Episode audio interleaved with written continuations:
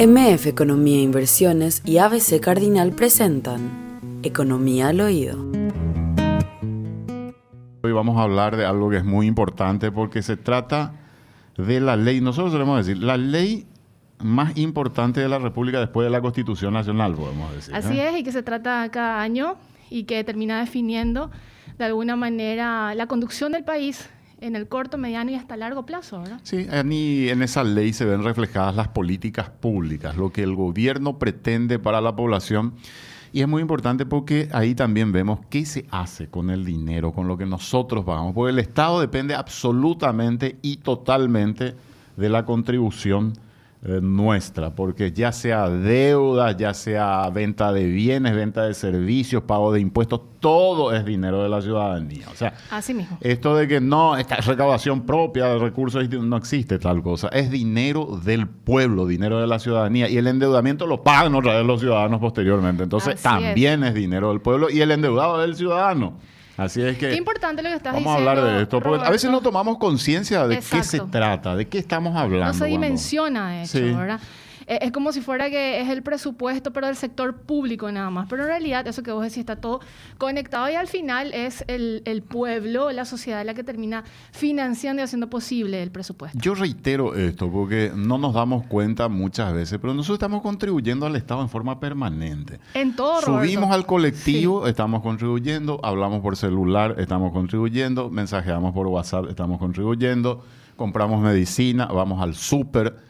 Todo lo que hacemos en la vida prácticamente. Allí cada vez que estamos usando algo, la tarjeta, servicios bancarios, eh, hacemos este, un giro, usamos este, la billetera, eh, cualquier cosa que hagamos, pagamos el colegio, eh, qué sé yo, algún servicio, alguna compra que hacemos por allí en alguna tienda, todo, absolutamente todo está grabado de una u otra forma. Entonces, esa es una contribución. El Estado te va sacando, te mete la mano en el bolsillo. Cada vez que estás haciendo algo, te mete la mano en el bolsillo. ¿eh? Sí. Entonces, es que si la gente de repente, conciencia de de ello. repente hace un cálculo por día, se va a dar, cuánto, se va a dar cuenta realmente Eh. de cuánto está contribuyendo. Y hay a veces muchas autoridades y a veces hay funcionarios Sí. o sindicatos públicos que creen que ellos son dueños del Estado. Y están equivocados. Ese es nuestro dinero. Métanse en la cabeza. Es nuestra plata. Lo que quieran hacer nos afecta directamente a todos nosotros. Así, que Así es. Este es el tema que vamos a hablar hoy, Prince. Y ya tenemos invitado acá. ¿eh? Y le agradecemos porque le quitamos de su sábado, así que muchísimas gracias. Él es Marco Eliseche, viceministro de Administración Financiera del Ministerio de Hacienda. ¿Cómo estamos, viceministro? Gracias por estar.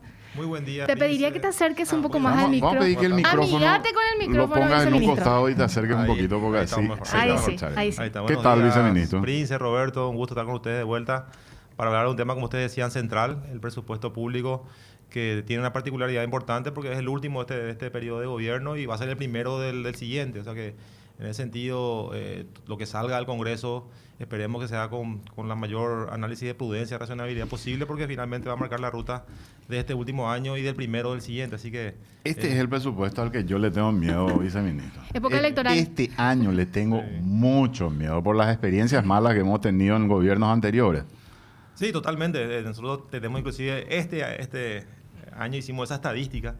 Miramos los últimos tres eh, pre- presupuestos del cambio de gobierno y todos tuvieron alguna particularidad en ese sentido. Ahora, en el 2012, el incremento del 30% para el sector El público. 2012 fue el que- presupuesto que- del delirio, ¿eh? podemos decir. allí- En el 2018, 2017, mejor dicho, todas las reformas jubilatorias. Se hizo la reforma de los médicos, de los ontólogos, que siempre yo digo, no es una cuestión de, de estar en contra de- del sector. Todos queremos jubilarnos de la mejor manera, pero ese año salieron todas las jubilaciones especiales, obviamente con una menor tasa, menor- menores años de aporte, y eso finalmente estamos- ya vemos la situación de la caja actual. O sea, siempre en periodos eh, preelectorales hay, digamos que, más facilidad para que en el Congreso se analicen este tipo de iniciativas eh, que no tienen generalmente un estudio técnico eh, a- a- a- para, para aprobarlo, ¿verdad? Viceministro, me parece importante empezar a, contarle a la audiencia que si bien hay un componente importante que es esto de, de que estamos en época electoral y evidentemente los pedidos, los requerimientos son múltiples y no hace ni siquiera falta entrar en, en, en análisis de los intereses que corren detrás.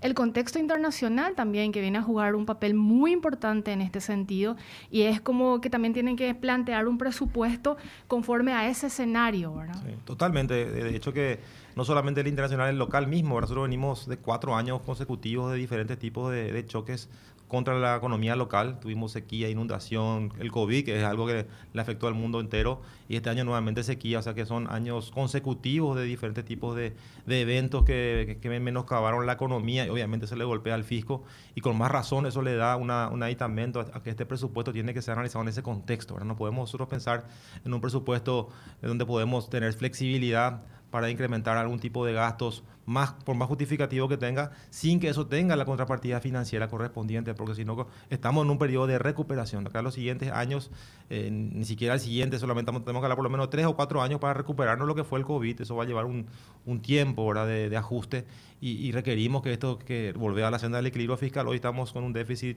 proyectado del 3%. Para el año que viene proyectamos un 2,3% y el siguiente tiene que ser ya de vuelta al 1,5%. O sea, ese es el objetivo que nos trazamos y este presupuesto apunta a ese, a ese objetivo. ¿Me permitís, Príncipe? Algunas cosas que, puntos sueltos antes de entrar al, al, detalle del, proyecto. Señor. No sé qué planes tenemos. Recordarte nomás y recordarle también al viceministro que tienen como apoyo la presentación. Así que adelante, Roberto. Pues yo tengo curiosidades. Por ejemplo, viceministro, en un principio el anteproyecto se elaboró sobre una proyección de crecimiento económico del 5,2% y finalmente el proyecto de presupuesto que es enviado al Congreso está sobre 4,5, ¿no? 4,5. Una revisión. ¿Por qué hubo una revisión a la baja? Y eh, te, te tiro esto, viceministro, porque Acá Manuel Ferreira con MF Economía hicieron ellos una proyección, ellos hablan de una estimación de crecimiento de 9,8% aproximadamente. Para el 2023 Para el 2023. Claro, claro, claro, Entonces, ¿por qué esa revisión a la baja? Me llamó muchísimo la atención. Bueno, nosotros eh, hacemos proyecciones periódicas, ahora en realidad, y también siempre nos basamos también en datos del Banco Central. Entonces, en esa línea, en el, al comienzo del año, en el mes de marzo o abril, fue esa proyección que mencionaba del 5,2% y la última proyección, ya con números del Banco Central, hablamos de una proyección del 4,5%. O sea que eh, queremos ser prudentes en, el, ritmo del efecto que podría tener el año que viene la economía, eh, sabiendo que dependemos mucho de factores externos nuevamente como el clima. Entonces, en ese sentido, obviamente va a haber una recuperación del agro, pero también tenemos información de que de vuelta podría haber una sequía. Entonces, esas variables, eh, cruzando con el Ministerio de Agricultura y con el Banco Central, entonces metimos esa información también dentro de la proyección y, buscamos un, un número prudente. Obviamente, eh, como bien decimos, estas son proyecciones que tienen que revisarse. De vuelta cuando hagamos el plan financiero, allá por febrero, vamos a volver a revisar la proyección, probablemente cambie, ojalá sea para arriba. Entonces eso nos puede dar un margen de vuelta eh, en, las estimaciones fiscales también. Febrero ya tenés un panorama claro. Claro. Ahí ya tenés casi culminada Totalmente porque el año agrícola empieza en, ahora en agosto. En, agosto, septiembre. entonces lo que pase ahora diciembre en, materia climática nos va a marcar la ruta eh, de una parte importante del, del crecimiento económico. Otra, yo quiero ir por puntos sueltos porque creo que son los, los, importantes que se discuten normalmente. Eh, tema deuda, viceministro. Escuchamos, y este no es un invento de la prensa, ¿verdad? Sino, en un principio nos dijeron, no, el tope es 30% del Producto Interno. No tenemos que pasar porque allí ya ponemos en riesgo la estabilidad, la proyección. Después pasamos el 30%, llegamos, 35% es el tope. Hoy vamos a estar, eh, de acuerdo a la proyección del 2023, en 37,8, si mal no recuerdo. Entonces, eh, ¿cuánto es el tope de la deuda que tenemos que tener? Porque yo sé que en realidad el tope, y miramos Japón, ¿cuánto tiene? Y tiene 110% o 100% de su Producto Interno Bruto. miramos la Argentina. Su economía ahora. Claro, pero entonces Paraguay, ¿cuánto es nuestro tope? ¿Cuál es el límite? Porque si vamos a cambiar, de adecuar de acuerdo a la digamos, a la necesidad que vamos a tener de elaboración del presupuesto, no sé si es este. No, no sé si estamos hablando con seguridad para darle a los actores económicos una, digamos, proyección de lo que puede ser su actividad. Entonces, te pregunto, ¿Cuánto es el tope real que tenemos de endeudarnos en el Paraguay? El indicador de deuda a PIB es uno de los más importantes que tenemos en cuenta para medir justamente la sostenibilidad financiera del fisco. Y son, son variables que se van ajustando. Eh, probablemente el número que yo mencionaba habrá sido en periodos anteriores. Esto, nosotros tenemos un, análisis, una, herramienta eh, estadística de, que mide la sostenibilidad fiscal que lo, que lo ayuda, que lo trabajamos con el Banco Mundial, con el Fondo Monetario en su momento, ellos nos asesoran en materia de este. Y la última medición que tenemos, eh, que, son las de este, estos últimos ejercicios, hablan de que ese límite para Paraguay estaría en torno al 45% del PIB. Por eso nosotros en la ley de responsabilidad fiscal que está en el Congreso, nosotros pusimos un tope en el 40, o sea, por debajo de ese límite que el estudio nos estaba tirando, que es 45, nosotros siendo prudentes nuevamente, en la ley de responsabilidad fiscal 2.0 nos vamos hasta el 40, que es el límite que creemos que nos dé ese margen de maniobra justamente de no llegar al límite máximo de, lo que hoy los estudios nos dicen que se hace en base a la, proyección también de ingresos, que tenemos que tener en cuenta que, ese, ese límite de déficit está, está en relación también a la capacidad de pago del fisco. Entonces, en la medida que también los ingresos que se vayan recuperando y también el PIB va a ir creciendo, ese límite va a ir subiendo, de hecho, de manera natural. Pero nosotros, siendo prudentes en la ley de, responsabilidad fiscal que está en el Congreso hace más de un año, establecemos eh, tope de deuda que hoy no tenemos la ley de responsabilidad vigente. Hoy tenemos tope de déficit, pero no de deuda. Nosotros incorporamos la ley de responsabilidad fiscal, ese tope de deuda, que creemos que es importante para esa señal que vos decís al sector privado, a la, a la economía. Este va a ser nuestro techo de deuda a partir de ahora por ley. Entonces, eh, es, muy importante que este presupuesto y los siguientes se ajusten ya a, ese objetivo. Si nosotros vemos la campana, eh, justo ese gráfico no está en la presentación, del crecimiento de la deuda, vamos a ver que estamos retornando a niveles de crecimiento normales de años anteriores. Vamos a ver la campana, un pico obviamente en el año 2020 y 2021 por el COVID, ¿verdad? De crecimiento estamos hablando y eso ya se va ajustando otra vez a los niveles normales de, los años anteriores de un crecimiento del 4 o 5% anual de la deuda. Entonces, en el, en el 2020, 2021 llegó al 18% de crecimiento de la deuda por el tema de la pandemia. Ahora, más allá de eso, creo que un indicador muy importante es el pago de intereses eh, de del servicio de la deuda. ¿Cómo está creciendo eso, eh, viceministro? Porque creo que eso, sí. antes que respondan más el viceministro, sería interesante que puedas explicar con qué se pagan esos intereses y por qué Roberto plantea esa pregunta para que la audiencia también logre dimensionar el impacto que generan las cuentas públicas. Y Manuel siempre dice, no, no tenemos que mirar tanto el nivel de endeudamiento, el porcentaje PIB, sino eso, ahora el componente del gasto de los intereses lo que se conoce como servicio de la deuda. Totalmente, y para que la gente entienda, esto es como un préstamo de, cualquier familia a un banco, ¿verdad? O sea, ¿qué es lo que mira el banco? Mira la capacidad de pago de ese, crédito, o sea, ahí nos piden información acerca de nuestro eh, pago de impuestos, de, de nuestros balances, para ver cuánto es la, realmente la capacidad de pago que tenemos con nuestro, la posibilidad de generar ingresos. En el fisco pasa exactamente lo mismo, se miran los ingresos del fisco, los ingresos corrientes del fisco. Nosotros pagamos los intereses con ingresos corrientes tributarios y en esa línea... Es un gasto corriente el pago de intereses. Gasto, corriente. Está dentro de ese componente. Así mismo. El interés, el capital, obviamente la amortización es, el pago de capital. Entonces, eso, eso crece a un ritmo, sacando del contexto de pandemia, es un ritmo del 10% al año, ¿verdad? Eh, ¿Es razonable, viceministro? Eh, eh, es, ¿O es alto? Es alto, repito, con el impacto que tuvo en la pandemia. Ahora estamos, después de mover en los gráficos, estamos retornando a esos niveles anteriores. Estamos hablando de más o menos 550 millones de dólares el, monto de intereses que vamos a pagar el año que viene. Y lo que, en términos de monto, prevemos un 50 millones de dólares más para el año que viene de, intereses. ¿verdad? de interés. O sea, 10% del crecimiento sostenido que estamos teniendo. 10%, pero eso va a ir reduciendo. O sea, como, como estamos volviendo a niveles normales de, en cuanto a nueva deuda, que, que, que más, más, o menos son 400, 500 millones de dólares al año, nueva deuda. Por eso hay que explicar, porque si vemos el componente de financiamiento con fuente 20 es mucho más, pero tiene en cuenta los préstamos ya aprobados que, que están que son plurianuales y se van incorporando al, al, financiamiento. Pero si nueva deuda están en torno a los 600 millones de dólares para el año que viene. Correcto. Eh, ese punto a mí me gustaría después del corte ahondar para que la gente también llegue y pueda seguir, vamos a decirle, cómo se financia por debajo de la línea, lo que se conoce por debajo de la línea, para tratar de calzar ese déficit o esa diferencia entre ingresos y gastos y cómo termina impactando. Pero yo quiero, quiero ahondar, aprovechando para no, para, no, salir, para no perdernos el tema. Eh, nosotros hoy tenemos déficit en cuenta corriente o no tenemos déficit en cuenta corriente. O sea, ingresos corrientes versus gasto corriente, esto para que nos siga la gente nada más. Sí.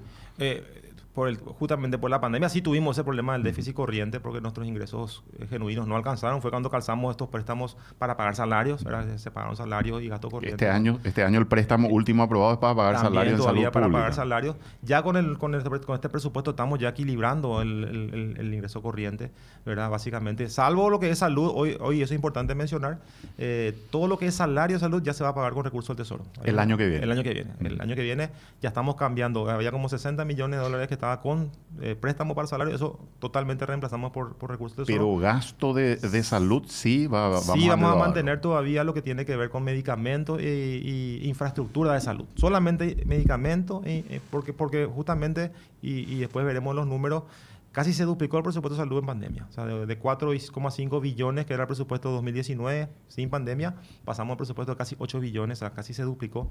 Y obviamente eh, poder pasar todo a recursos solo de un año para otro es, muy complicado y venimos en una senda gradual. O sea que hoy el porcentaje que se va a financiar con deuda, el gasto de salud, ya no es salarial, sino que solamente medicamentos e infraestructura, ya es eh, mucho menor. Y, y, el año que viene ya el objetivo es que sea cero. Ese es el objetivo para el año. Hay un PPT, el Proyecto de Presupuesto General de la Nación. Esto es elaborado por Hacienda, ¿no, Marco? Sí, bueno, acá hay que decir, hay un proceso, ¿verdad? En abril se sale el decreto de lineamiento que establece los topes y los objetivos. Ahí las entidades se le da el espacio para que ellos carguen su presupuesto en base a esos lineamientos, ellos cargan su presupuesto y después pasa Hacienda en el mes de junio y ahí nosotros consolidamos todos los números. ¿verdad? Después nuevamente recibimos los pedidos de, de, de, aumento de las entidades, vemos algún espacio para hacer alguna modificación y eso enviamos al Congreso el 1 de septiembre. Eh, eh, 1 de septiembre, fecha tope, como, tope. Como, como, como, lo establece la Constitución así, Nacional. Así mismo, así mismo. La siguiente lámina, por favor, compañeros. Bueno, es lo que hablamos recién eh, fuera de micrófono, ¿verdad? El, el, contexto en que se, se construye este presupuesto. ¿sí? Son, son cuatro años consecutivos de diferentes tipos de shocks que hemos pasado. Eh, ahí se ve en el 2019 la sequía e inundación. En el mismo año tuvimos dos, dos eventos climáticos. El COVID-19, que do, prácticamente dos años fue el, el, foco en el sentido de, del financiamiento, porque había que ver tanto las medidas para mitigar el impacto de la economía como también para fortalecer el sistema sanitario y las vacunas. Estamos de a poco eh, eh, sacando la carga de eso del presupuesto. Eh, y este año de vuelta, como decíamos recién, cuando parecía que iba a ser un buen año, tenemos este impacto de la sequía y la crisis internacional. O sea, en ese contexto construimos este presupuesto. Es importante entender eso. Este es un presupuesto de recuperación, es un presupuesto de volver a, equilibrar las cuentas macroeconómicas, ayudar a reducir la inflación y apuntar a un crecimiento económico. Puedes pedir nomás. Sí, seguimos. Vamos pasando. Vamos pasando. ¿Sí? En la siguiente lámina. Eh, segura, seguramente te parece raro este... la tipografía, pero es una no, cuestión no, ahí de, linda, de cargada nomás. Le vamos a ir contando a la gente que está escuchando solo sí. la radio para que vaya entendiendo. Pasamos vamos a pasar una lámina. siguiente, Esto ya sí, el siguiente. un poco la descripción Exacto. de lo que es el Bueno, presupuesto. acá vemos, acá vemos el, el impacto económico en el mundo. O sea, que todas las revisiones de, los, de, las principales agencias internacionales y, hablan de una, de una reducción del crecimiento mundial a raíz de la guerra este, y, y, la inflación que, está, que, que, sabemos que son fenómenos mundiales. Entonces vemos ahí, tanto en, en, el mundo como en la economía avanzada y emergente, se ve una reducción de, de, del crecimiento económico. O sea, aquí lo que estamos viendo es que la economía está afectada. A claro, a nivel mundial hoy tenemos, tenemos factores comunes negativos. Tenemos el tema de la, del crecimiento, que por la guerra y también por el tema logístico que afectó mucho a, a las economías del mundo la inflación y la deuda, porque la deuda creció en todo el mundo. Así como hablamos recién en, de la deuda en Paraguay, también en el mundo entero creció la deuda. Entonces son, son fenómenos que están afectando a los países y que, este, que están viendo también todas las políticas para poder ir equilibrando esto. ¿verdad? Pasamos a la siguiente. Siguiente. Coyuntura económica este 2022. Acá sí. tenemos justamente las proyecciones para este año. En, hacia la izquierda de la pantalla vemos las diferentes agencias privadas. Tenemos ahí lo de Manuel Ferreira, que, que, que habla un crecimiento, de una caída de 1.8, Itaú habla de una caída de 1.0, DENDE habla de una caída de 1.2, el Fondo Monetario da un crecimiento de 0.3, la CAF un crecimiento de 1%. Nosotros estimamos a comienzo de año, previo a todas estas crisis, un crecimiento del 3,7%. Hoy la revisión del Banco Central habla de un crecimiento del 0,2%. O sea, vamos a tener un empate técnico básicamente hoy de, en cuanto a crecimiento económico. Un estancamiento un económico. Estancamiento. Un, nosotros vemos dentro de todo cierto optimismo porque al comienzo de la sequía pensamos que el panorama iba a ser aún peor porque en el, el 2012 que tuvimos una sequía similar que, que, la producción sojera cayó inclusive menos que lo que va a caer este año, la, el, el, fue una caída del 2% del PIB. Entonces nosotros, eh, dentro, dentro, de todo, dentro del problema que se generó con la sequía, vemos con cierto optimismo este número ahora. Pasamos al siguiente, por favor. Vamos al siguiente cuadro, ¿eh? la siguiente lámina. Bueno, acá vemos el número para el 2023. Nosotros prevemos para el año que viene un crecimiento de la economía del 4,5%.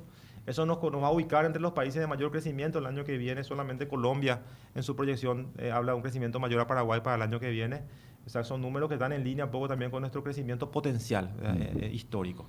Obviamente, repito, estas, revisiones, estas son revisiones que se hacen periódicamente. Hoy el número es este, probablemente en diciembre vamos, vamos a tener un número seguramente diferente. Esperemos que sea, hablamos recién, que sea para arriba la, la, la, la variación que tengamos de la proyección de diciembre. Pero bueno, eso va a estar sujeto a todo lo que pase ahora en la cosecha agrícola, que va a ser fundamental. Esperemos tener buenas lluvias para que podamos sostener estos números. Vamos a hacer la danza de la lluvia para ese, ese ministro. ¿eh? Pasamos a la siguiente lámina, por favor.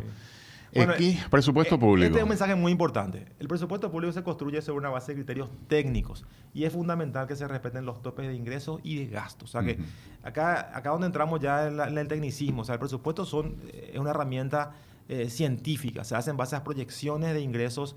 Tomamos en cuenta el crecimiento económico, tomamos en cuenta eh, la inflación, tomamos en cuenta el, el tipo de cambio, la estabilidad que pueda tener el tipo de cambio, el crecimiento, las importaciones, todas son herramientas que se cargan en un sistema y nos arrojan los números de ingresos que, del tesoro que van a poder recaudarse el año que viene. Y a partir de ahí se construyen los topes de gasto. ¿Esto es cálculo de Hacienda o es cálculo del Banco Central, viceministro? Es de Hacienda. Todos estos números son de Hacienda. Obviamente siempre nosotros estamos, estamos en conversaciones con el banco, también le consultamos a ellos sus proyecciones, pero el número del PIB que usamos sale del, del Ministerio de Hacienda, de la Dirección de Política Macrofiscal, se construye esta información. Cerca de 44 mil millones de dólares aproximadamente, un poquito menos, eh, pero PIB, el PIB, eh, que mismo. se estima para el año que viene. Así es, así es. La, Pasa- la sí. inflación, volvemos otra vez a... es- Eso sí tomó el Banco Central a su meta. Eso es interesante que porque se va a estabilizar en lo que va- veníamos se va a teniendo. estabilizar la inflación, el tipo de cambio, que obviamente siempre es un número eh, difícil de proyectar, pero bueno, en una tendencia de equilibrio, eh, pensamos que va a haber una pequeña depreciación y las importaciones que nos dan es un número muy importante para medir la recaudación eh, aduanera. 14 mil millones de dólares de De importaciones. importación. De importación. Es Eh, el equivalente a lo que es el presupuesto público. prácticamente, exactamente. ¿Eh? número Es para tener eh, una- eh, casi exactamente exacto, igual, ¿eh? Casi exacto al que, al que vamos a proyectar este Es año. para dimensionar nomás la cantidad de cosas que importamos, para Así que la mismo. gente vaya entendiendo esto. Pasamos a la siguiente lámina. Vamos a la proyección de ingresos. En base a esta información que hablamos, a las variables económicas, a la importación, a la- al PIB, proyectamos los ingresos del fisco y, y- y lo que estamos viendo es un crecimiento interesante la recaudación tributaria. Eh, si, con- si nos comparamos contra el presupuesto aprobado para, el año, para este año vigente, o sea, en diciembre, del año- que se- aprobó en diciembre del año pasado, el crecimiento va a ser de 15,6%. 15,6. Sí. Ahora, si nos comparamos contra la proyección de cierre, que es lo más real, ¿verdad? Ya, porque la, la recaudación tributaria está un poco por encima de lo que estimamos este año. Entonces, contra la proyección de cierre, el crecimiento va a ser del 9%. De los ingresos. De los ingresos tributarios, ¿sí? Pero la torta que vemos al lado, vemos que el ingreso, el fisco tiene otros ingresos aparte de los tributarios. Ahora tenemos los ingresos de los royalties, de las regalías, tenemos el aporte de las entidades públicas y otras entidades, otros, otra- otros recursos financieros. Eso nos da un ingreso total para el Tesoro de aproximadamente 4.700 millones de dólares. 4.699 millones de dólares es lo que va a recaudar el fisco con recursos genuinos. ¿sí? Eso, la administración central, ¿cuánto es el, el pres- el presupuesto? Eso es la administración central. Acá, no, Esto- acá no están las entidades centralizadas. Digo, de gastos, ¿cómo va a tener una idea de cuánto se financia? Vamos a ver enseguida, vamos a ver en la Sí, con impuestos. Perfecto. Veremos, eh. Yo te quiero preguntar lo siguiente. En la estimación de ingresos, ¿cuánto es la eficiencia que se calcula o cómo se calcula eso? Porque eh, acá podemos tener un crecimiento por inflación, Exacto. podemos tener un crecimiento por eh, aumento del PIB, pero también eh, tenemos que mirar cuál es la eficiencia. Y le quiero poner un poco en examen a mi, a mi amigo Oscar Orué, Eh, eh. a ver si está cumpliendo o no está cumpliendo su función. En realidad nosotros en nuestra proyección, en nuestra estimación, no tenemos ese ratio de eficiencia, pero sí cruzamos nuestra proyección con la de la SED. Ellos sí tienen ese ratio de eficiencia en sus estimaciones. Entonces ahí hacemos una, digamos, un promedio entre lo que dan los números del, solamente puramente económico, eh, lo que vos decís, IPC, PIB, cruzamos con la variable de ellos y hacemos un promedio para que recoja una parte de lo que vos estás mencionando. Y ahí sí ellos tienen variables como la cantidad de contribuyentes que se van a incorporar, ellos tienen en cuenta los controles que van a hacer. Entonces sale un promedio, sale un promedio del número de la que la economía te da y un promedio de eficiencia. ¿verdad? Pero no, no tengo ese ratio, pero vamos a preguntarle a Oscar después cuánto. En el Le vamos, va a a, le preguntar. vamos a pedir. Y la, la otra cuestión que yo siempre recuerdo es que nosotros tenemos una economía subterránea que es enorme. O sea, ese- el cálculo famoso que se hace de esta organización no gubernamental eh, con Sebastián Hacha, que solemos compartir, eh, hablamos de casi un 38% del PIB, eh, digamos, eh, nominal, oficial, eh, legal o, o, digamos... Así como el- el- la deuda pública. No, claro, o sea, si vos hablas de 38%, ahí tenés Sí. un campo de avance muy importante. Yo me peleo siempre, eh, Marco, porque yo soy Sí. Anti aumento de impuestos. No, o sea, el, camino fácil a mí me, me- me- me pone muy mal. Sí, sí, sí. Y yo entiendo, 10% es la presión tributaria, la comparación de ingresos tributarios versus Vamos a llegar a 10, ahora a 10 porque estamos 9 y algo Estamos más. 9 Sí. algo. Llegaremos a 10. Es baja la presión, pero no está allí la contribución a la seguridad social y algunos otros elementos como el impuesto inmobiliario de las municipalidades. Yo no sé Exacto. cuánto está el cálculo, no sé Y si tienen... subiría, subiría un 15 uno por y uno y medio. 12, Solamente eso, sí, sí, sí, no, 12% no, nada más. Si metemos IPC, sí va, va a llegar a 15. Yo creo que llega si más de metemos 15 IPC, sí, pues yo, si hablamos solamente de caja fiscal, ¿verdad? Que de- por aporte del Estado, digamos, pero si metemos IPC por- podemos llegar al 14%. Claro, entonces yo quiero saber cuánto podemos ganarle a la informalidad, como para decir, Claro. acá hay Ah, eficiencia. Ahí es importante entender eh, en, en la SED, me voy a meter un poco en el terreno de, de Oscar, eh, ellos tienen su, su, información de evasión tributaria. Ahora, el dato de evasión no es similar al dato que calcula el Sebastián Hacha, porque habla ya de un, un, universo mucho más grande donde hay eh, comercio ilegal inclusive. y también de actos delictivos. De, actos delictivos, la droga, o sea, eleva muchísimo el monto. Ahora, si, si nos enfocamos en la evasión, eh, solamente en la evasión hablamos de un 30% en el caso del IVA, en el caso de renta creo que es 25% más o menos la evasión, o sea que tenemos un margen, si promediamos del 28% de mejora en lo que tiene que ver exclusivamente a la tributación, ¿verdad? Y ahí hablamos de, de, empresas que no están pagando lo que tienen que pagar, que no se están, o que no se están registrando. Entonces ahí, ahí hay un número. Ahora, habría que hacer alguna vez, y lo dijimos, hablamos con Sebastián en su momento, machear un poco esos, esos datos de él con los nuestros y ver si sacamos Afinar un poquito exacto, más. Exacto. Los gastos tributarios también son un componente muy importante. 1,5% del PIB. Sí, eso si creo que le había dado el, Nuestro déficit fiscal Sí. La meta de déficit se cubre con los, con, los, con los, gastos tributarios. E, eso es el componente de incentivos Exacto. y demás que se le da a ciertos sectores así bajo es. ciertos regímenes. Sí. Podemos avanzar en nuestros cuadros, así en nuestras mismo, gráficas, así vamos describiendo un poco el presupuesto del siguiente. El siguiente. Vemos otra faceta del, del presupuesto. Bueno, acá, acá vamos, hablamos de las metas fiscales. Nuestro déficit, nuestra regla fiscal nos habla de que el salario no debe crecer más de 4% más la inflación. Hoy tenemos una inflación del 6%, de lo que tomamos el año pasado, en torno al 10%. Entonces estamos cumpliendo la meta del gasto salarial. Y este incremento salarial se explica prácticamente exclusivamente por lo que es las leyes especiales. Estamos hablando del ajuste y de la indexación de las fuerzas públicas, que por ley tenemos que hacerlo.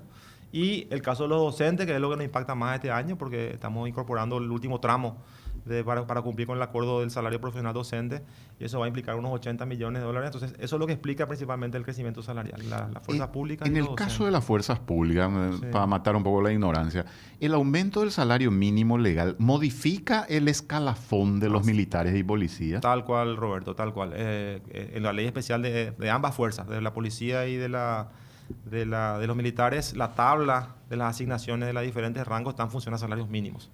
Entonces, cada año nosotros tenemos que ajustar eso, eso esa, esa, esa, tabla y eso tiene un impacto, este año va a tener un impacto importante, sí, 11%. Fue, fue muy 11%, importante el aumento. Estamos hablando de 11% del crecimiento del salario mínimo, 11% del crecimiento del salario de estos sectores, que, que también lo vamos a, a incorporar en etapas, porque hemos propuesto que se haga en, en enero un 50% y en julio un 50% justamente para atenuar un poco el impacto.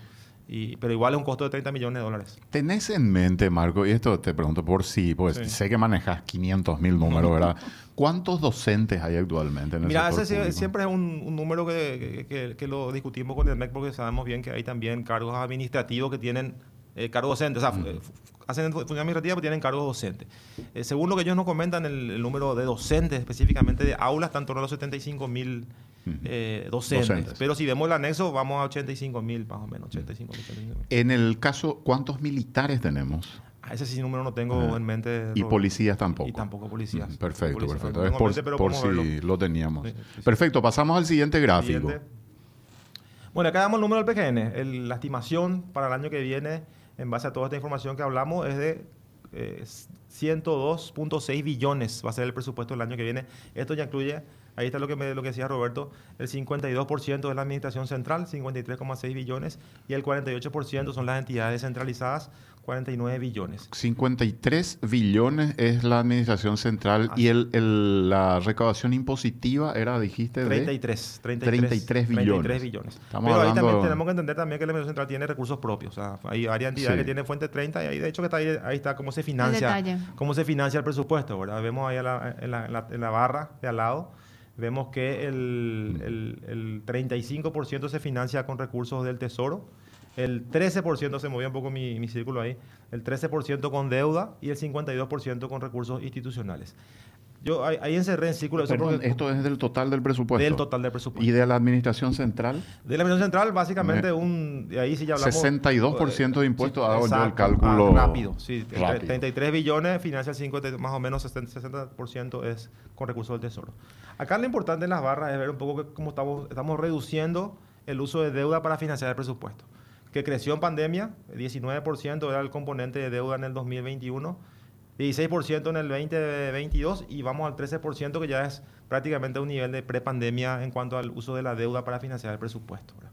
Y eso es lo que tenemos que ir, ir cada año gradualmente reduciendo para eh, eh, disminuir la presión sobre, el, sobre la deuda pública. ¿verdad? Para, para especificar nomás, sí. eh, el financiamiento de la Administración Central, como Roberto lo hizo, aproximadamente se hace con fuente 10 en un 63% sí. y fuente 20 Ah, o crédito tengo, público. No, tengo datos desagregados, no tengo datos agregados, pero, pero bueno, podemos ver eso. Eh, lo que pasa es que ahí ya también entra el financiamiento de la ANDE y de la... Claro que eso se tiene que tendríamos excluir. excluir. No, no tengo el Totalmente. número, pero podemos ver eso también con, con detalle.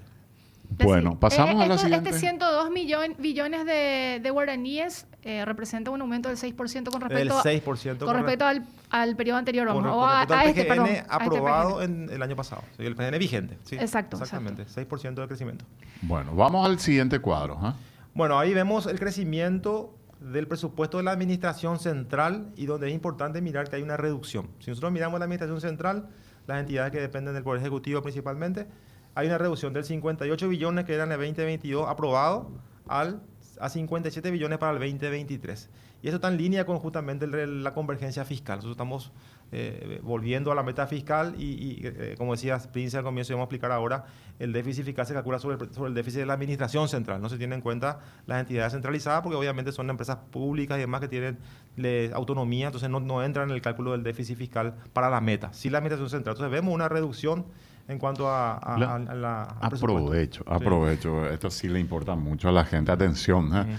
Tarifa de servicios públicos. Ah. ¿ANDE este, incluye un ajuste de tarifa o no dentro de su presupuesto? No, no, no, que no, no incluye un impuesto de tarifa. No está No. previsto un ajuste de tarifa eh, para la- en este presupuesto. Sí. Correcto. Eh, ESAP y Copaco no pasan Tam- por el presupuesto público. No, ¿no? pasan porque son sociedades anónimas. Pero son administradas, hay un consejo de Sí, sí, administración. sí, exactamente, donde el Estado tiene participación, Participación. mayoritaria. Así es. Perfecto, bueno, seguimos. Sí. Seguimos. No sé si querés aclarar más sobre el tema del déficit No, decía quedó vuelta, claro. decía vuelta, Sí. entonces acá es importante mirar que hay una reducción del presupuesto de la Administración Central, en línea, re- repito, con la convergencia fiscal. Es un dato muy importante. Y repito, el déficit fiscal del 1,5 está sujeto a- a- a la- al presupuesto de la Administración Central. ¿Dónde se hace el famoso recorte ahí para tratar de ir a la convergencia, Marco? No, y básicamente tratamos de ajustar en todos los niveles, ¿verdad? Eh, eh, sa- sabemos que tenemos componentes rígidos, Sí. pero hacemos los ajustes en- eh, y también hay que tener en cuenta los ingresos, ¿verdad? Que también aumentan. No solamente ajustes, hay, hay ajuste por el lado del ingreso que aumenta también- por el gasto que...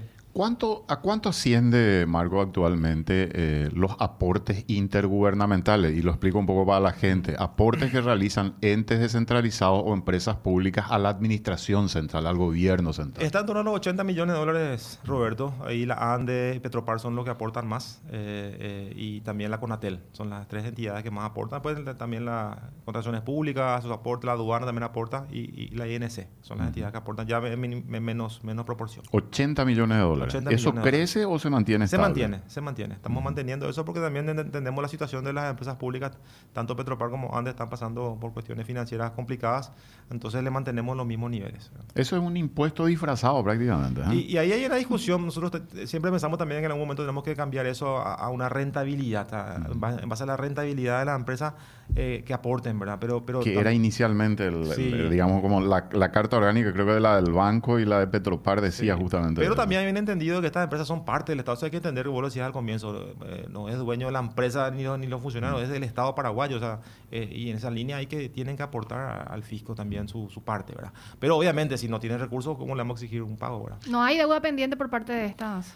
No, es- es- estamos cumpliendo con el presupuesto. Estamos- eh, en realidad, en el caso de Petropar, como ustedes saben, en esa ley que duró un mes, Sí. eh, ahí nosotros hablamos de una compensación, porque esa- ese un mes eh, Petropar eh, perdió casi 20 millones de dólares. Eso se va a compensar con el aporte. Eh, ya hay un decreto que salió y estamos trabajando en la compensación. para Vamos con el siguiente gráfico. ¿eh? Bueno, acá vemos la administración central. Entonces ahí vemos que el crecimiento del presupuesto se explica por el crecimiento de las entidades centralizadas. Hay un crecimiento, vemos de 43 billones para este ejercicio, pasa a 49 billones para el año que viene. El crecimiento principalmente de las empresas públicas. Eh, el caso de Andy y Petropar prevén un crecimiento por el tema de sus servicios, mayores servicios. En el caso de Petropar, por el impacto del precio del petróleo. Eh, este año hay una ampliación que está por salir en el Congreso de 2 billones para justamente compra de combustible. Eso se traspasa al siguiente presupuesto también. En el caso de Andy también se prevé mayores inversiones. Entonces, eso es lo que explica el crecimiento en las entidades descentralizadas. Siguiente lámina, por favor. Acá vemos justamente la solicitud que hacemos al Congreso de sobrepasar el límite del déficit por última vez, esperemos que sea la- el último año que pedimos este, este- esta autorización, del 1,5 al 2,3. Entonces, si vemos el déficit con el 1,5, estamos hablando de 651 millones de dólares del déficit proyectado. Si, el, si nos aprueba el Congreso el 2,3, eso se- se- serían unos 350 millones adicionales. O sea, el déficit sería en ese caso mil millones de dólares redondeando. ¿Dónde vamos a, in- a invertir ese 0,8 adicional en caso que nos aprueben? Un por cien- 0,1%, 38 millones de dólares para el MUP, para, los proyectos de vivienda social. 0,2%, 100 millones de dólares para salud, lo que hablamos al comienzo, es todavía en esa idea de sostener el sistema de salud ampliado y poder eh, calzar la cobertura de medicamentos, de insumos y también de equipamiento.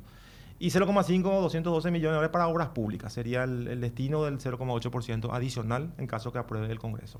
Este 651 millones de, de dólares, eh, viceministro, de, de lo que representa el déficit, va a ser financiado con, con parte de bonos y préstamos para que la gente entienda también ¿verdad? Ahí el se componente. usan eh, el componente de bono, que son 140 millones de dólares aproximadamente, y los préstamos programáticos. Tenemos los préstamos del BID, del Banco Mundial, que algunos ya están, en- eh, ya están aprobados y otros eh, que, que- que vamos a enviar al Congreso el año que viene son los que van a, a financiar ese 650 millones. 510 millones aproximadamente de préstamos entonces. Sí, si le sumamos aproximadamente. 140 de los bonos, porque Exacto. tengo entendido que dentro de la propuesta piden una autorización para la emisión y colocación de bonos, tanto internos como externos, de, de 550 millones de 540. dólares. 548, Hay un gráfico después de eso. Sí. 548 millones de dólares es lo que pedimos autorización para emitir bonos, de los cuales eh, casi 400 millones, 350 se usa para el canje de deuda, que es lo que vamos ¿Cuánto a... es el saldo de la deuda en bonos del Tesoro actualmente, viceministro? bonos, No tenés en no mente tengo eso. en mente, Mm, perfecto. este, pero no, no, no, perfecto. Es una para número curiosidad nada exacto, más. sí. Pasamos al siguiente gráfico. ¿eh? Bueno, acá vemos eh, cómo quedaría el presupuesto si es que no aprueban el, el, el 0,8% adicional. ¿sí? En el 2022, con el 3%, el déficit era, el, perdón, el presupuesto era 96,8 billones. Con el 1,5 para el 2023 va a ser 102,6 y con el 2.3 va a ser mil, eh, 105, 106, 105, sí, más 106 o menos. eh, billones del presupuesto, ¿sí? Y el gráfico al lado vemos cómo se va a invertir ese, ese adicional, que hablamos recién. Salud, salud llegaría a un presupuesto, si no, con el 1.5, salud su presupuesto es 7,3 billones. ¿Cuánto es eh, de porcentaje del PIB entonces? El presupuesto. El presupuesto de salud, que es algo que siempre se Y discute. 8 billones, a ver, habría que hacer un poco el número rápidamente. 340... Son- Bueno, lo, vamos a hacer. Vamos, a hacer vamos a hacer este, este gráfico que teníamos nos permite Sí, hacer. sí, sí. Porque siempre se juego. Son, discute... son mil millones de dólares y un punto del PIB son 400 millones. Y, o sea, que estamos hablando de 2, 2, coma y pico puntos. Eh, del. Seguimos bajo con respecto al promedio de América Latina. Sí, no, no, y, y mira, y, y hablamos de una duplicación del presupuesto en Mm. poco tiempo. O sea, esto no hubiera pasado si no hubiéramos tenido pandemia. Y ahora el desafío es sostener y seguramente ya pensando más adelante incrementar, el, porque todavía, eh, hoy, con, se- según nos explican los de salud, hoy con el crecimiento ampliado, estamos llegando a lo que teníamos que estar antes de la pandemia. O sea, ni siquiera, eh, y, y eso hay que, hay que ampliar, ¿verdad? Bueno, pasamos al siguiente gráfico. Sí, yo estaba pensando mientras ustedes querían hacer el cálculo, por eso yo me congelé, ¿verdad? Este 0,8% de adicional para, para el déficit, eh, viceministro, ¿con qué se estaría o con qué recursos? ¿Con nuevos préstamos? Bueno, eh, eh, muy buena pregunta. Nosotros metemos en el... Y eso es importante que el Congreso lo vamos a explicar seguramente muchas veces. El año pasado el Congreso ese, ese- ese adicional, que era 1,5, nos aprobó el gasto, pero no nos aprobó el ingreso. Entonces el problema que tenemos ahora, que enviamos, tuvimos que enviar al Congreso el financiamiento y no nos están aprobando, está causando un problema enorme en salud sobre todo y también en obras públicas, esta deuda que tenemos con la vialera y también eh, pago de salarios que estaba con salud pública se están atrasando porque el Congreso no aprobó los créditos. Para el año que viene nosotros ya enviamos el financiamiento en, en- en el presupuesto, le decimos va a ser un préstamo de la CAF por 268 millones de dólares, eh, la parte que, está, que ya solicitamos financiamiento y esperemos que Congreso nos apruebe ya ahora. Entonces el año que viene vamos a tener ese problema y ya vamos a tener el financiamiento y también los gastos, ¿verdad? Para- en el caso que nos aprueben, ¿verdad? Se financia con un préstamo de la CAF principalmente y, y- y otros, otros préstamos que ya están aprobados. Eh, me mencionaste algo que no puedo dejar pasar, Mm. la deuda con las vialeras. Sí. ¿Se destraba eso o todavía? En gran ¿Y de, y parte. de cuánto estamos hablando? Y, y el monto, mira, lo- realmente nosotros no lo manejamos porque es algo que, que Obras Públicas tiene Sí. en detalle. Eh, se habla de en torno a 300 millones de dólares y, y obviamente parte de estos 200 millones que, se, que aprobó el Congreso es para pagar esa deuda, ¿verdad? O sea que se va a estar, se va a estar dando gran parte de esa deuda. Tema salud, Marco, que estabas hablando hace un el- momentito. Yo te quiero preguntar lo siguiente. Durante la pandemia hubo una contratación tremenda de gente para atender la crisis y el, el colapso prácticamente del sistema. Totalmente. ¿Se volvió para atrás o se mantuvo la gente que fue contratada? Se- me pregunto. Se, man- se mantuvo Roberto porque, bueno, ahí entendemos, y es lo que nos explica el Ministerio de Salud, que esos 10.000, un poco más de 10.000 personales de blanco que ingresaron, eh, fue para atender la pandemia, pero ahora hay un sistema ampliado, hay más hospitales, hay más redes de servicios y hoy eso que, que, eran para atender la pandemia son polivalentes o están asignados a otros hospitales. Entonces el esfuerzo que se está haciendo es sostener esos 10.000, no ampliar más. Porque ¿Son contratados o son...? Contratados, contratados. Son 10.000 contratados. Mi temor es que se convierta eso en un lugar de contratación de de los amigos y después la famosa desprecarización que Hoy justamente tenemos pedido en equipo económico y ya le dijimos a, Salud que por el momento no, ¿verdad? Ya, ya, eh, los que están los 10.000 ingresaron es lo que vamos a concentrar en, mantener eso, el esfuerzo para mantener, no para, no para crecer por el momento, ¿verdad?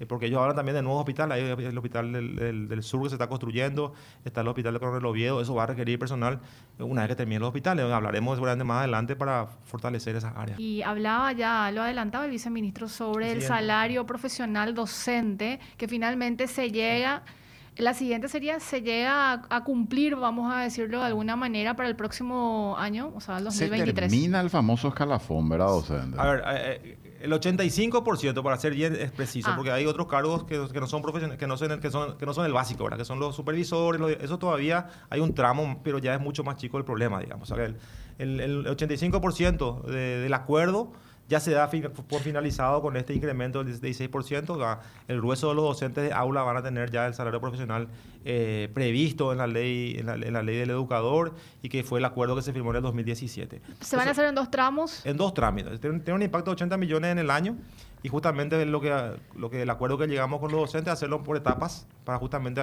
oxigenar un poco la parte financiera. Al año siguiente, ¿cuánto va a ser el impacto anual? Mucho menor, mucho menor, mucho menor. Eso, eso es lo importante. Acá se va a generar un espacio para el año que viene para otros objetivos del Ministerio de Salud. Todo lo que tiene que ver a, la política de, alimentación escolar, a lo que tiene que ver a los kits útiles, se va por lo, que, lo que tiene que ver con infraestructura que hoy hay un déficit eh, tremendo de las escuelas que tenemos que eh, seguir, buscarle financiamiento para eso. Entonces, eso, esto va a generar espacio para darle más presupuesto a salud para otras cosas. Eso es lo importante de haber llegado a este acuerdo. ¿verdad? Es 80 millones de dólares. Eh, eso va a llevar a un, crecimiento del 11% del presupuesto de salud. Pero también hay otras cuestiones que, que, focalizamos, no solamente el salario. ¿verdad? También hay, hay mayor recurso para un pedido muy especial del MEC fue contratar psicólogos por todo el tema de la pandemia. Ah, qué interesante. Eh, en, la edad inicial, sobre todo, no hay psicólogos en el MEC. Entonces, hicimos el esfuerzo y hay 100, 100 contratos para psicólogos para la, para la edad inicial que van a incorporarse al MEC. Y también todo lo que tiene que ver con kit eh, escolar, los útiles, los textos y las transferencias a las escuelas que son eh, subvencionadas. Que la idea, imagino, es que lleguen a tiempo el próximo año. Eso ya se mejoró bastante, Prince. Mira que ya hay un ejercicio con, con, con las proveedores. En el mes de octubre generalmente ya se hacen todos los paquetes. En noviembre y diciembre ya se reparten. Eh, siempre va a haber algún margen de error, pero en general eh, se mejoró bastante el tema de las entregas. Para el próximo año no se, no, no se está previendo un adelanto de corto plazo del BCP para calzar al menos parte de, la... Y mira, este año no hicimos uso de, ese, de esa herramienta porque como los niveles de tasa están muy elevados, eh, el, BCP nos pasó un 7% de, tasa y como teníamos recursos, eh, pudimos trabajar en el tiempo con la estacionalidad y pagar todo en febrero, no hicimos uso del adelanto. Vamos a ver el año que viene cómo viene la mano. En principio creemos que la recabación como está creciendo nos va a dar margen para poder pagar con nuestros recursos, pero en caso que necesitemos vamos a acudir al, al Banco Central. ¿Cuántos contratados tiene el Estado, viceministro? Mira, eh, 316 mil es el número de permanentes, sí. permanentes de todo el Estado, eh, incluye las descentralizadas. Y unos 100 mil son contratados. 100 mil son contratados. sí. Y esa, esa cifra es razonable, dice el ministro. Yo digo, yo digo, eh, creo que al sector público, esta es una crítica, ¿verdad? Eh, que yo lo hago con muy respetuosamente. Creo que al sector público le falta un esfuerzo, no sé si tiene que haber un equipo que trabaje en imaginar qué se puede hacer para hacer más razonable el gasto público. Y yo pensé que eran 50 mil. No, pero tenés razón, ahora me está pasando Son 60 mil los contratados. 60 mil, sí, porque yo tenía en mente fijado 50 eh, mil, 60 mil contratados. Yo digo, son necesarios porque hay mucha, muchos operadores políticos. Y, y, uno, yo te digo, este viceministro, con, con los recorridos que sea, ya no lo hago más, por supuesto, pero recorriendo las instituciones públicas que recorrí, muchísimas instituciones, no solamente dependencia del Ministerio de Hacienda, vos ves que hay funcionarios, una oficinita así, un pasillito metido allí hasta el techo prácticamente con funcionarios. Y vos decís, ¿qué hacen acá? Y en muchas instituciones, como el Tribunal Superior de Justicia, las cantidades de contratados que vos son, evidentemente, son operadores políticos. O sea, alguien tiene que ponerle fin a eso y tiene que meter mano, porque allí hay mucho dinero. ¿Cuánto cuesta 60 mil contratados en el sector público? Yo no sé si tienen la cifra. No, no tengo mano, pero podemos sacar. Si hacemos un, promedio de salario mínimo, te sale un número ya bastante alto. ¿verdad? Sí. Que- sí, sí, Roberto. Y es parte de la reforma que, que- que planteamos con el servicio civil. Nosotros queremos clarificar ahí los pedidos y las necesidades de contrato. El contrato por, por definición tiene que ser temporal. No puede haber un contrato que esté eternamente, tiene que ser para casos específicos, para, para una necesidad especial. ¿verdad? Para eso, y, y- y- los funcionarios de carrera son los que tienen que hacer el, el- el- trabajo, digamos, de las entidades. No puede ser una herramienta simplemente para incorporar. Ahí también hubo, como es, como es mucho más complicado ingresar a la función pública, se abrió la ventana del contrato y- y entonces la- las entidades usan esa herramienta para meter gente. Eh, y después de eso ya obviamente es mucho más difícil sacarle, ¿verdad? Y hoy, tenemos contratos de más de 10 años, ¿verdad? Gente que tiene más de 10 años de contrato que si vos le despedís, te demandan y, y ganan y Lo vos que pasa es que le generás, realmente le Sí. está generando un derecho. Entonces, hay que trabajar en la reforma del servicio civil, donde se aclaren eh, básicamente la- los objetivos y que cada entidad, y ahí es importante entender el consenso, porque le hablamos también fuera del micrófono, muchas reglas de, del- para lo que es el personal, rige para el Ejecutivo, pero no para otros poderes del Estado. Entonces, cae en saco roto porque tanto el Poder Judicial como el Poder Legislativo tienen eh, totalmente liberado las, con la- las contrataciones eh, y pueden meter gente de manera más discrecional. Entonces se rompe ese equilibrio. Tenemos que ponernos de acuerdo en una ley, en la siguiente ley del servicio civil. Los tres poderes del Estado tienen que cumplir la- todas las reglas, tiene que ser generalizado para todos los poderes y también para las empresas, las entidades Que el centralizadas. esfuerzo sea unánime, ¿verdad? Así mismo. ¿Cuánto se va a gastar en obras públicas el año que viene? Y mantenemos, El Ministerio man- de Obras man- Públicas. mantenemos el promedio en torno a los mil millones de dólares en, en- en todo lo que es de la Administración Central, de lo cual la obra pública va a estar en torno a los 700, 800 millones de dólares. Se va a 700. financiar con Y netamente principal- principalmente deuda. con deuda, FONACIDE y deuda. Principalmente La FONACIDE. composición Y mayoritariamente deuda. El 90% de eso es con préstamos de, multilaterales y bonos, ¿verdad? ¿Qué esfuerzo hay? Ahí me pregunto un poco, Marco. ¿Qué esfuerzo hay para que el sector privado financie obras viales? Porque yo, sí. ahí voy a lo que Prince nos hablaba al comienzo del programa, fuera del micrófono. es, hay un modelo de financiación del presupuesto que está acabado. O sea, esto está al tope, al límite. Si nosotros 70 de cada 100 de impuestos gastamos en remuneraciones. Después tenés 15 o 20 que gastás en deuda y el resto lo destinás a cubrir el déficit de la caja fiscal. O sea, todo lo que rebadas no te deja margen para otra cuestión. Tu nivel y ritmo de endeudamiento va creciendo hasta llegar al tope que estabas mencionando. O sea, hay un modelo que hoy está agotado, entonces tenemos que cambiar. ¿Qué búsquedas hay de financiación del sector privado? ¿Qué trabas hay? Porque a veces hay cuestiones burocráticas o leyes que no funcionan también. No, de hecho que sí, de hecho que sí, lo que decía es correcto, Roberto. Nosotros sabemos que en los últimos 10 años eh, fue modelo, yo puedo decir que fue un modelo exitoso desde el punto de vista de, de si uno compara la infra que teníamos en el 2008 y la que tenemos hoy, se ve el crecimiento de lo que es ruta, camino. Ahora, eso se financió principalmente con deuda. Y, y obviamente, lo que hablamos al comienzo, el espacio fiscal que tenemos, el, el tope del 40% del PIB para la deuda, estamos llegando ya a ese límite. No vamos a poder seguir creciendo a ese ritmo los últimos 10 años, tenemos que cambiar de modalidad mientras generamos los espacios con las reformas, porque eso que mencionaba, lo de la caja fiscal, lo que hablamos del nivel de, la- de los intereses de deuda, que van a ir bajando en la medida que hagamos las reformas, nos va a dar espacio para cubrir esa, esa diferencia que hoy está con deuda. Y obviamente las, con, las concesiones y la APP. Tenemos que focalizarnos en eso. Hoy ya hay algunas experiencias interesantes como Tapeporá, como otras rutas también en Naranjal, también que es con APP, y tenemos otras más pequeñas.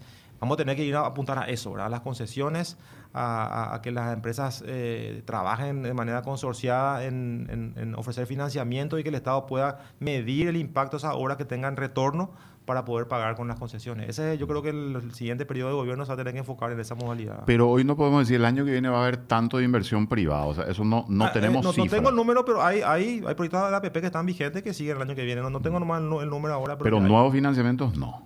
Eh, no, podemos obras decir nuevas concesiones, obras. creo que no, creo que no.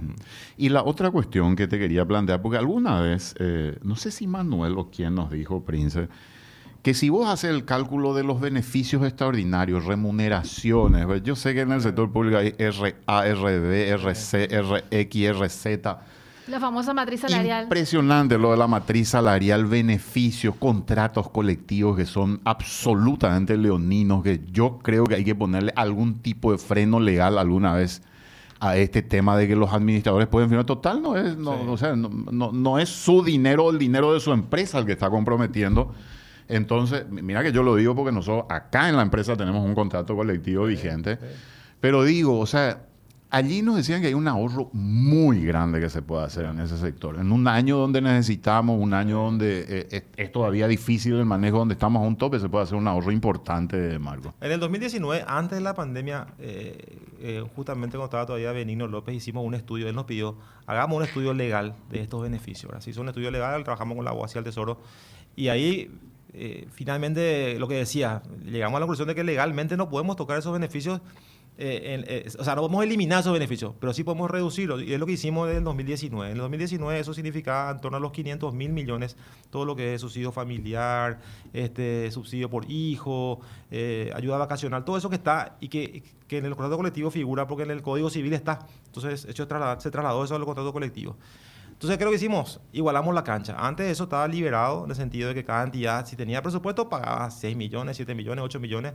Nosotros bajamos eso a un salario mínimo al año, que hoy ninguna entidad puede pagar en subsidio familiar más de un salario mínimo al año, y eso quedó. Ahí nos ahorramos casi la mitad de ese 500 mil, quedó en 260 mil el, costo, que es lo que está vigente hoy, y se está manteniendo eso en el presupuesto. No, no estamos incorporando más beneficios por ese lado, pero se mantiene ese monto de 250 mil millones en subsidio familiar. Hay que decir que de ese monto, casi el 70% es para los docentes, porque son los que cobran por el número que son, ¿verdad? Son los que más cobran estos beneficios, pero por el impacto numérico, digamos. Pero el, 30% restante es el resto de servicio civil y también las fuerzas públicas.